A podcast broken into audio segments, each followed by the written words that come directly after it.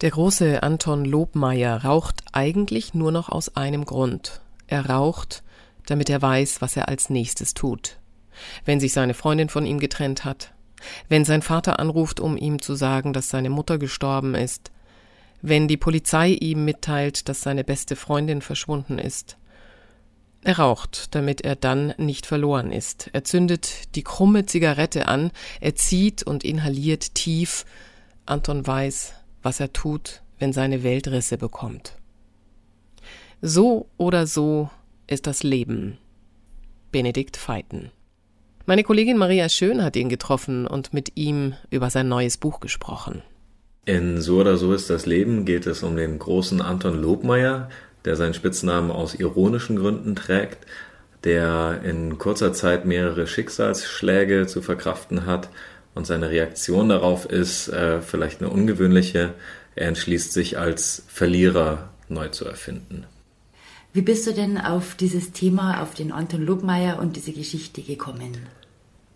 Also ich finde ja allgemein, das war ja in meinem vorherigen Roman schon so, dass so eine Champions League Stadt wie München auch mehr Loser-Geschichten mal braucht und verkraften kann, dass es irgendwie im allgemeinen Image der Stadt ganz viele Geschichten gibt, die dort nicht vorkommen, die auch erzählt gehören. Und dann war es natürlich auch für mich so ein Reiz, jemanden zu haben, der sich aus Trotz einfach eine eigene Identität überstülpt, gegen die man sich erstmal wehren würde. Anton Lobmeier, der entzieht sich ja jeglichem Leistungsgedanken. Was passiert dann mit jemandem, der sich so aus dem Ganzen rausnimmt? Ja, dieses Rausnehmen, das ist eben interessant. Ich denke, dass sich aus dem Leistungsgedanken rauszunehmen eigentlich ja nicht geht, weil es immer damit zu tun hat, sich selber das auch einzureden. Also das heißt, das braucht ja, es braucht ja diesen Leistungsgedanken, der ist ja dann irgendwie auch präsent, selbst wenn man sich auf eine starkköpfige Weise dagegen selber sträubt. Also es ist eigentlich eher so ein, auch wenn es erstmal wahnsinnig passiv daherkommt, ich habe mit dem ganzen Druck nichts mehr zu tun, ich klinge mich aus, ist es aber doch eigentlich eine Aktion dagegen. Die Gründe, warum man das macht, sich da rauszunehmen, die sind irgendwie, wenn man das Buch dann gelesen hat, sehr gut nachvollziehbar. Ist das auch für dich nachvollziehbar?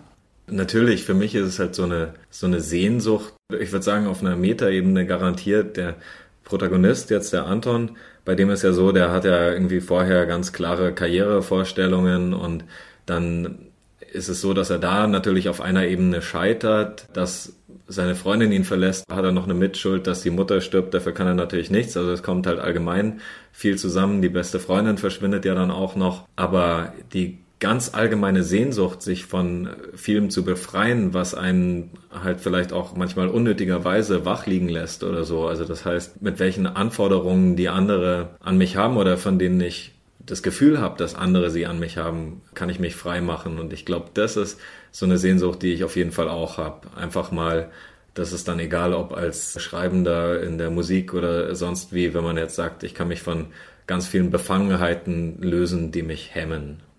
Dann steckt schon einiges auch von dir in dem Roman. Wie weit ist denn der authentisch? Boah, ja, also ich versuche das ja immer zu vermeiden. Wobei natürlich ich wahrscheinlich wie die meisten Leute auch so ein äh, Notizbuch mit abgelauschten Phrasen und aufgeschnappten und so habe. Auch von Plattitüden, die Freunde von sich geben. Aber ich versuche das dann in der Charakterzeichnung einfach nicht in einzelne Figuren zu gießen, sondern zu sagen, eher, das ist ein Schnipsel, der mich, der mich interessiert hat. Und manchmal mache ich damit auch was ganz Widersprüchliches. Zum Beispiel dass dieses, was willst du machen, da kannst du nichts machen und da weißt du Bescheid. Das sind, sage ich mal, eher so Kneipensprüche, die ich eigentlich, sage ich mal, aus, aus so Männergruppen genommen habe. Und dann habe ich irgendwie gedacht, das muss jetzt, das muss jetzt einfach eine Frau kriegen irgendwie. Wie schaut denn so ein Schreibprozess bei dir aus? Was ist da zuerst da? Hast du dann die Personen? Hast du die Gedanken? Wie muss man sich das vorstellen? Jetzt, da war es ein ganz anekdotischer Aufhänger, weil der äh, Anton Lobmeier, ja der große Anton Lobmeier, das war ja aus einer Selbstmotivationskassette entsprungen und da war irgendwie der, der, der Aufhänger, jemanden zu haben, der der große irgendwas heißt. Am Anfang war ja der Name noch nicht klar, aber eigentlich eine Verliererfigur ist, die da durchs, durchs Leben scheitert. Das fand ich erstmal irgendwie eine witzige Spannung. Und dann hat sich das außenrum irgendwie ähm, relativ natürlich ergeben. Ich glaube aber, das liegt auch daran, dass man mehr Routine im Schreiben kriegt. Also bei den früheren Büchern war das dann noch eher so, da war ich froh, wenn mir genug eingefallen ist für zwei Seiten. Dann habe ich das geschrieben, dann habe ich gedacht, ja, wie kann das irgendwie zusammenpassen und hatte sehr viel Arbeit in der Konstruktion. Jetzt war mir relativ schnell das Ende klar. Jetzt war mir relativ schnell die Entwicklung klar und, und auch diese Strukturen, die es gibt. Also es gibt ja auch zum Beispiel die Fernsehserie, in der der Vater mitgespielt hat, eine fiktive Fernsehserie aus den 80ern, die dann auch in einzelnen Szenen immer wieder erzählt wird und wo ich dann, wo mir dann schon klar war, wie die, wie die Struktur getragen wird von dem Roman, dass halt in regelmäßigen Abständen das kommt, dass äh, diese Stränge aufgegriffen werden und da merke ich schon, also ohne jetzt zu sagen, ich bin vollkommen dahinter gekommen, aber äh, da merke ich schon, dass ich da deutlich sicherer werde. Gibt es bei dir literarische Vorbilder, Autoren, äh, die du gerne liest, wo du sagst, mm. das ist ein Stil, der gefällt mir?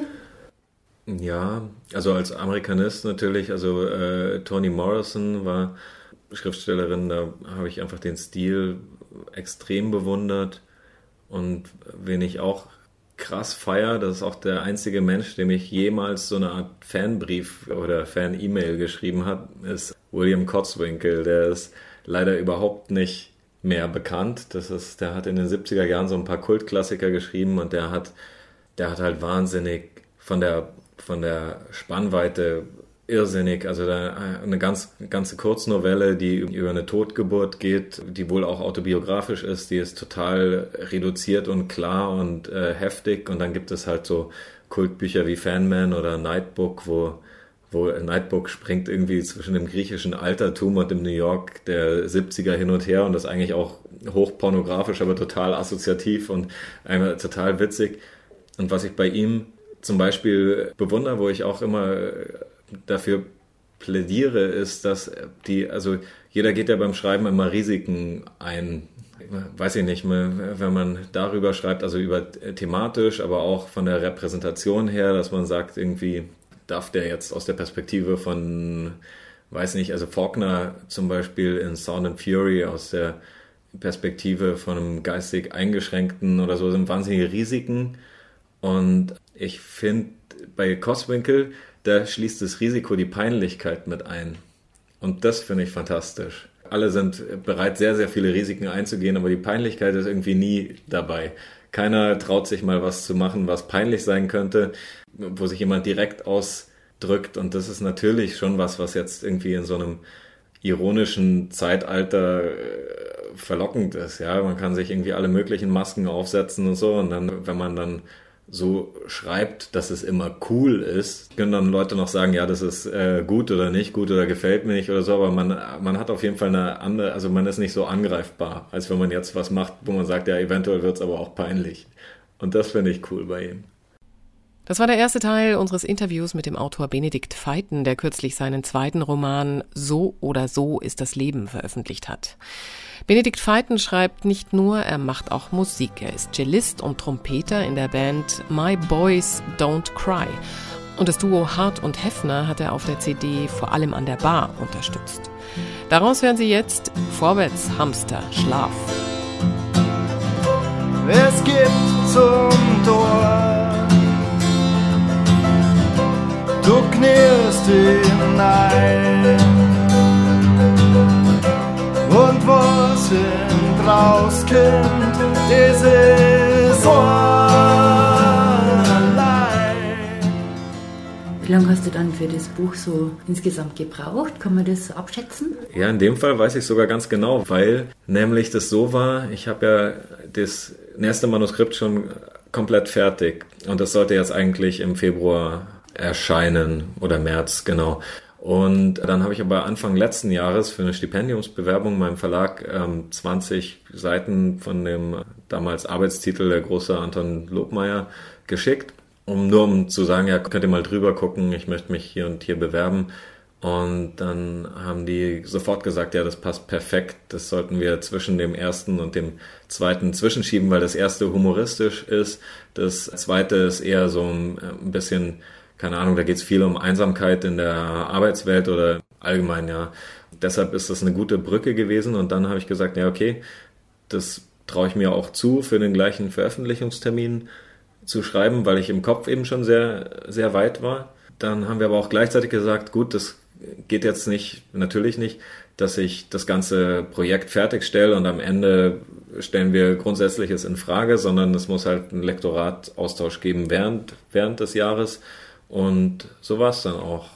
Dann haben wir uns ganz viel Gedanken über die Konstruktion gemacht. Äh, dann habe ich auch, bevor ich Sachen verwirklicht habe oder irgendwie schon mal drauf losgeschrieben habe, habe ich immer das durchdiskutiert und genau oft auch kontrovers. Aber ja, das war eben super. Also insofern, das hat dieses Mal ein Jahr gedauert, was relativ schnell ist, ja. Lernst du dich dann, wenn du schreibst, selber besser kennen?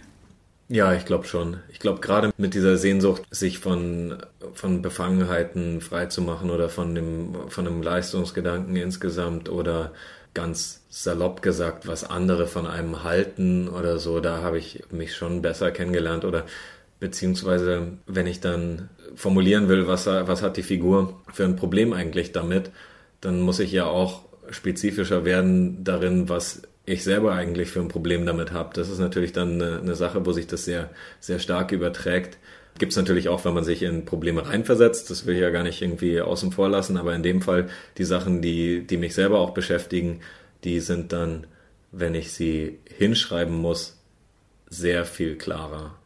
Wenn wir jetzt nochmal auf die Personen zurückkommen, die in deinem Roman vorkommen, gibt es da reale Vorbilder oder reale Personen, die letzten Endes so dann im Kopf hast?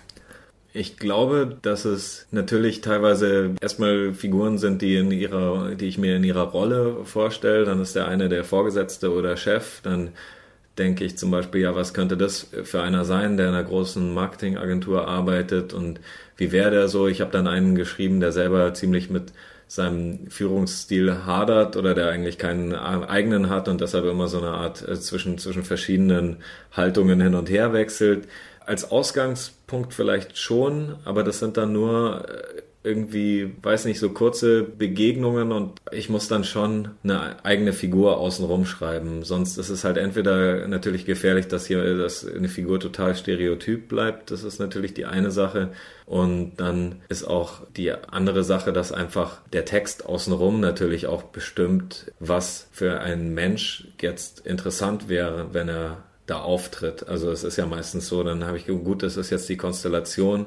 Wenn es jetzt eine neue Freundin gibt für die Figur, neue Liebesbeziehung oder es gibt einen neuen Arbeitgeber oder so, was würde die Sache dynamisch machen oder spannend machen? Wo gäbe es Reibungen? Wo gäbe es vielleicht Ergänzungen? Und wie würde das Ganze sich dann auf die Handlung auswirken? Und deshalb glaube ich, deshalb ist es eigentlich eher immer so eine Art Collagen vorgehen, auch ganz ganz bewusst, weil sonst ich das Gefühl hätte, wenn ich jetzt jemanden noch treffe, der eine wahnsinnige Ausstrahlung oder so hat, oder wenn ich jetzt irgendwie aus meinem Freundes-Bekanntenkreis Figuren eins zu eins übernehmen würde und so beschreiben würde, wie, wie ich sie halt wahrnehme, dann finde ich auch, das ist ein bisschen anmaßend auf eine Weise, weil ich dann irgendwie ja sagen würde, ich habe einen Menschen komplett verstanden und kann den jetzt irgendwie so darstellen, wie er ist oder so. Und das, äh, das kann ich natürlich nicht. Man kennt immer nur seine eigene Wahrnehmung von anderen Menschen und dann ähm, ist es mir sozusagen lieber, es ist gleich irgendwie so eine Art Frankensteins Monster, wo, wo ich dann verschiedene Sachen einfließen lasse oder halt vermische, sodass es von vornherein eben eine Kunstfigur ist. Jetzt nochmal zurückzukommen auf den Anton Lobmeier. Gibt es denn was, wo du denkst, da kann der Leser was für sich mitnehmen aus dieser Person? Hm. Also ich denke, ohne das jetzt so aufs Extrem zu treiben, dass jetzt jeder gleich irgendwie seinen gut bezahlten Job kündigen muss, um Pizza auszufahren oder äh, sonst wie, dann äh, würde ich dann doch sagen, dass es vielleicht hilft, ganz salopp gesagt, sich ein bisschen locker zu machen, so, Das kann man und vor allem immer dazu gesagt, dass dieses äh, angebliche Lockermachen bei ihm ja auch ein ziemlicher Krampf ist. Am Anfang ist er ja sehr, sehr, sehr ehrgeizig und selbstreflektiert die ganze Zeit. Was ich auch noch irgendwie äh, schön finde, wenn Leute das mitnehmen, ist, dass jetzt so Scheitern oder Niederlagen oder sonst was oder so, die müssen nicht erst innerhalb von einer späteren Erfolgsgeschichte so einen Sinn ergeben. Also es muss dann nicht irgendwie so eine Erleuchtung geben in der Biografie, dass man sagt, ja, und dann bin ich da zehnmal gescheitert, aber dafür hat mich das härter gemacht und dann, äh, ja, nee, ja, manche, manche haben dann nie irgendwie einen großen Erfolg, der das alles irgendwie vorher plötzlich mit Sinn erfüllt und das ist dann aber trotzdem gut. Ja, dann bedanke ich mich ganz herzlich fürs Gespräch, für die tiefen Einblicke in das Leben von Anton Lobmeier und wünsche alles Gute. Dankeschön. Das war ein Interview mit dem Autoren Benedikt Feiten. Sein Roman So oder so ist das Leben ist im Voland und Quist Verlag erschienen, hat 288 Seiten und kostet gebunden 20 Euro. Das Interview führte unsere Kollegin Maria Schön.